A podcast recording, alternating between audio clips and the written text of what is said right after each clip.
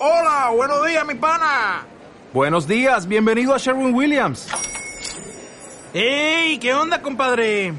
¿Qué onda? Ya tengo lista la pintura que ordenaste en el ProPlus app. Con más de 6.000 representantes en nuestras tiendas listos para atenderte en tu idioma y beneficios para contratistas que encontrarás en aliadopro.com. En Sherwin Williams somos el aliado del PRO.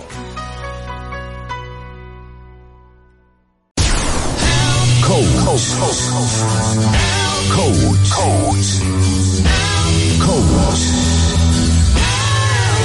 Coach, nuestro invitado coach de vida. Good vibes. Pues ya estamos con nuestro invitado del día de hoy y es un coach de vida pues importantísimo y quiero darle la bienvenida al padre José Manuel Félix Chacón. Qué gusto tenerte, padre. Muchas gracias por invitarme, Arnoldo. Para mí, de verdad que es un, placer venir a la radio, porque para mí la radio es magia, para mí la radio es compañía, para mí la radio es, es algo muy especial que desde que yo era niño lo escuchaba, ¿no? Le escuchaba y, y pues se sienten cosas muy, muy padres que quizás muchos chavos hoy en la actualidad no, no nos entienden porque hoy hay ma más opciones. Antes comenzaba la televisión y las películas, pero hoy tenemos una serie de, de cosas o de opciones que a través de las redes podemos tener todo, pero la radio es genial. Es mágica. Sí, sí, sí, claro. Hoy qué gusto y, y más que nos vengas a compartir a todo el auditorio un tema muy importante hoy en día, que es la importancia de tener un proyecto de vida para los jóvenes. Sí. Bueno, pues uh, voy a comenzar diciendo que el ser humano en sus distintas etapas pues va pasando por, por experiencias, ¿no? Desde, ciertamente yo creo que desde que estamos en el seno de nuestra madre, eh, luego que nacemos, la niñez nos marca muchas cosas y conforme vamos creciendo, pues esos conocimientos que vamos adquiriendo van a ser eh, una base muy importante para hacer, para pensar lo que vamos a hacer cuando seamos grandes. Llega una, una época a mí que se me hace muy especial, que es la, la adolescencia, que algunos sociólogos la marcan entre los 13 a los 16 años, 18 años, en la adolescencia. Muchos creemos que a los 17, 18 ya somos jóvenes y pues no. Y entonces yo me quiero eh, centrar un poquito ahí eh, porque la etapa de la adolescencia va a marcar eh, en el ser humano cosas muy importantes, ¿no? Lo que hagamos o lo que dejemos de hacer en la, la adolescencia, pues va a repercutir para bien o para mal después, ¿no? Y esta época de la adolescencia está marcada por la ilusión. La ilusión. Es la época de las ilusiones. Antes a las quinceañeras les decían, ya va a llegar a la época de las ilusiones. Es la, el, la época donde uno tiene sueños, tiene proyectos, quiere hacer muchas cosas. Y a veces nos dicen, se quiere comer el mundo, ¿verdad? ¿Sí? No lo queremos comer. Pero es importante ir eh, sentando las bases de lo que nosotros queremos. ¿Qué queremos ser, no? Antes, desde niños, siempre nos decían, ¿qué vas a hacer cuando seas grande? Y siempre, ah, pues yo quiero ser policía, yo quiero ser bombero, yo quiero ser, eh, no sé, abogado, médico. Y ya nos preguntaban, ¿y por qué quieres ser? ¿Qué es lo que te motiva a hacer eso, no? Yo creo que hoy en día, de repente, ojalá me, me equivoque, se nos olvida eh, marcarnos o prepararnos un proyecto de vida, hacia dónde vamos, qué es lo que estamos haciendo, cuál es, eh, cuál es mi plan de vida, cuáles son la, las cosas prioritarias, cuáles son la, las cosas más importantes, ¿no? A veces, ahorita en la, la época que vivimos, eh, vivimos con mucho frenesí, mucho estrés, muchas cosas, y nos ocupamos de todo. Queremos tener el mejor teléfono, el mejor reloj, la mejor computadora, y a veces se nos olvida eh, ocuparnos de nosotros mismos, de lo que queremos ser como personas. recordando que no solamente tenemos un cuerpo, sino también tenemos un espíritu, un espíritu que tenemos que alimentarlo. Claro. ¿eh? Ahorita no, no voy a hablar de cuestiones de, de religión o de cosas de fe, pero el ser por naturaleza tiende a, a lo absoluto, tiende a lo trascendente. Entonces, también es preguntarnos en ese proyecto de vida qué lugar ocupa Dios, cómo lo concibamos, qué, qué tiene que ver. A veces yo me encuentro personas que dicen, ah, yo soy ateo. Pues sí, ateo a tu conveniencia, ateo para no tener responsabilidades, Claro. ateo para no comprometerte. Entonces, dentro de ese plan de vida es muy importante, eh, hoy hablamos mucho de derechos, pero también tenemos obligaciones. Entonces, eh, dentro de ese plan de vida es hacer, este, cuáles son nuestras prioridades, qué es lo, lo que considero más importante y tengo que luchar hacia eso. Y fíjate, hoy, hoy los chavos justamente dices, pues quiero el mejor celular, el reloj, la computadora, el carro, lo, lo que, lo que sea, el- o el jeans que está de moda, o los tenis, porque ahora los tenis, hay tenis carísimos que, que los chavos quieren y, y necesitan traerlos para ser. Eh, exacto. Y lo más importante es ser y, y, y si, si tienes eso, pues lo proyectas y no necesitas absolutamente de nada de, de adjetivos para lucir, ¿no? La- eh, aquí está el problema, porque a veces creemos que si traigo tal o cual marca, me da, eh, me hace más persona o me da más valor como ser humano. Y ah, ahorita que mencionabas de los tenis, bueno, pues a todos en algún momento de nuestra vida nos ha gustado que la marca, que, pero al final de cuentas sirven para lo mismo. Para lo mismo. Para lo mismo, exactamente, ¿no? Y a veces, bueno, cuando se tiene la oportunidad de darse un gusto, pero no, no es que sea como lo más importante en mi vida. Yo creo que en este momento que estamos viviendo, el momento de la pandemia, nos está, eh, nos Sacudiendo. estamos sacudiendo totalmente y nos ha hecho darnos cuenta de que somos frágiles, de que las cosas materiales se acaban y de que la vida se acaba. Yo he estado poniendo mucho de, ejemplo que la vida es como una película, una película donde existe el director y los actores y el director les da el script a, a los actores y ahora vas a decir esto, vas a hacer esto, todo el parlamento de lo que es la película.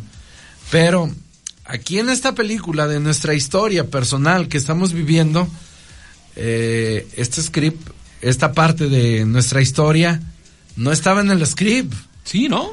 El 2020 no estaba en el script. Y qué vulnerables somos ante esto.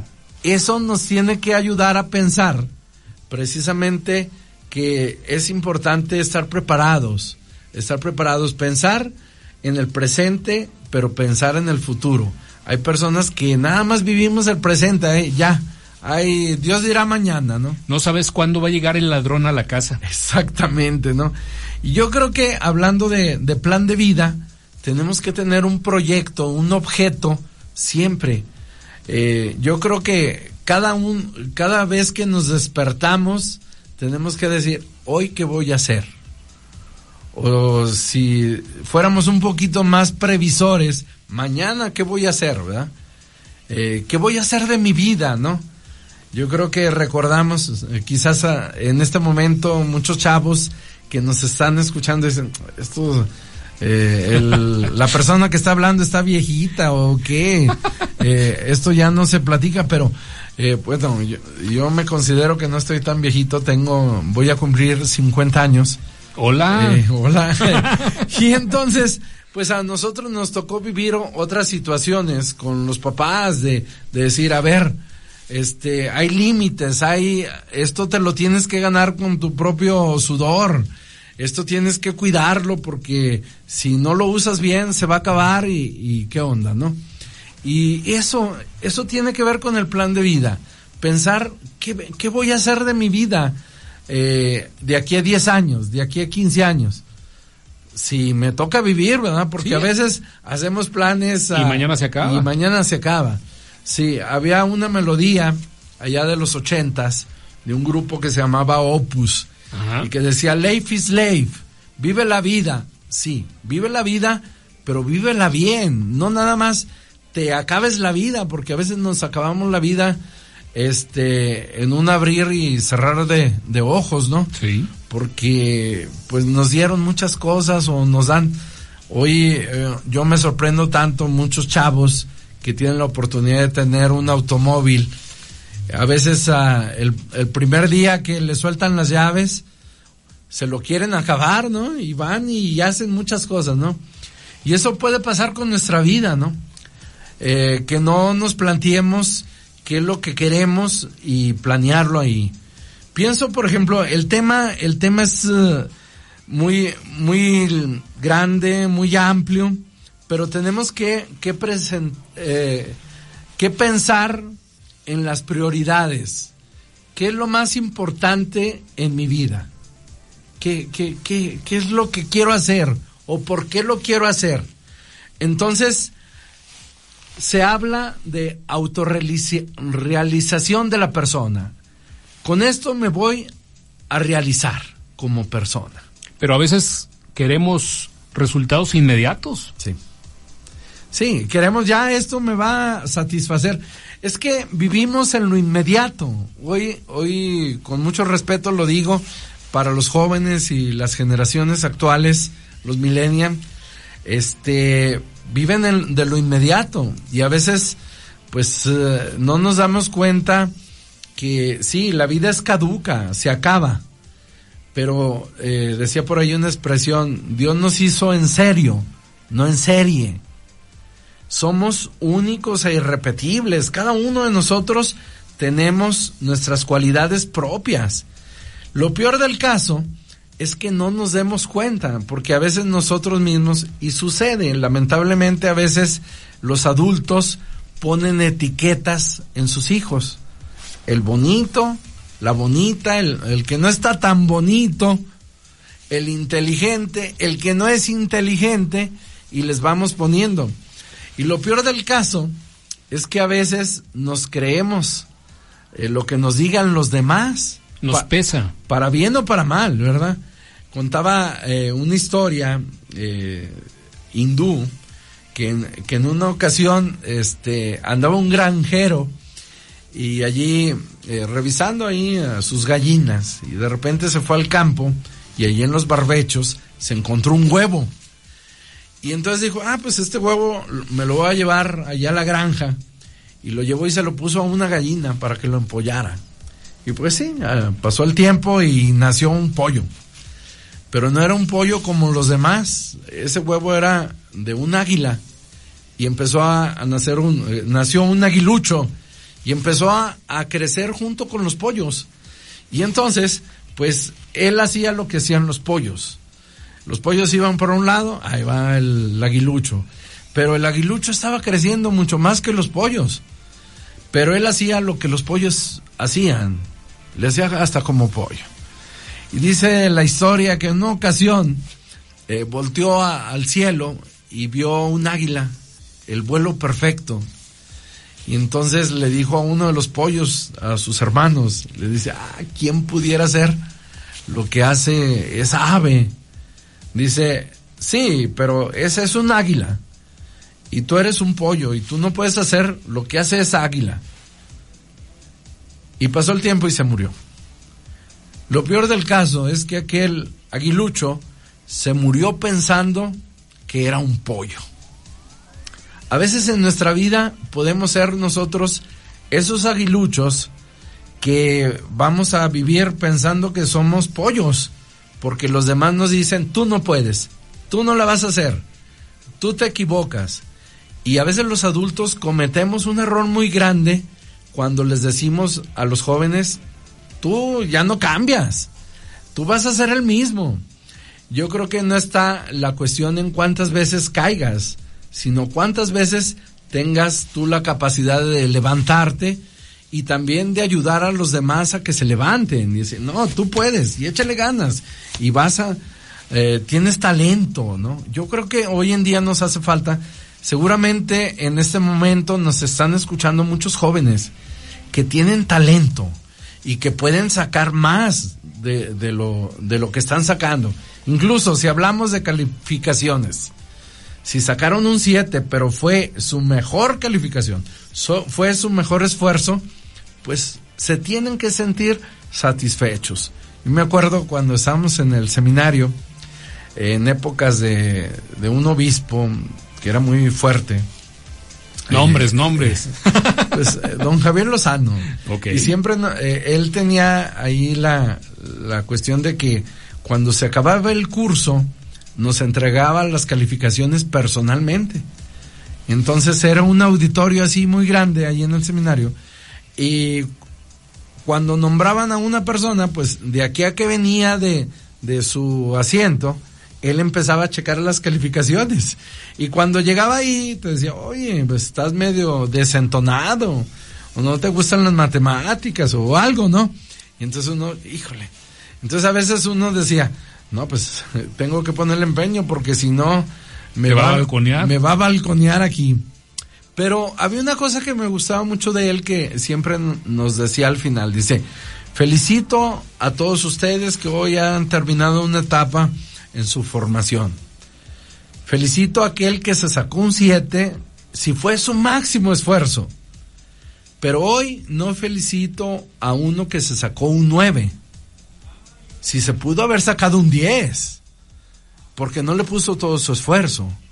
Entonces, eh, quizás hay personas brillantes, estoy hablando intelectualmente, que, que se le facilita este, estudiar o retener los conocimientos, pero no se esfuerzan. Entonces ahí no están cumpliendo.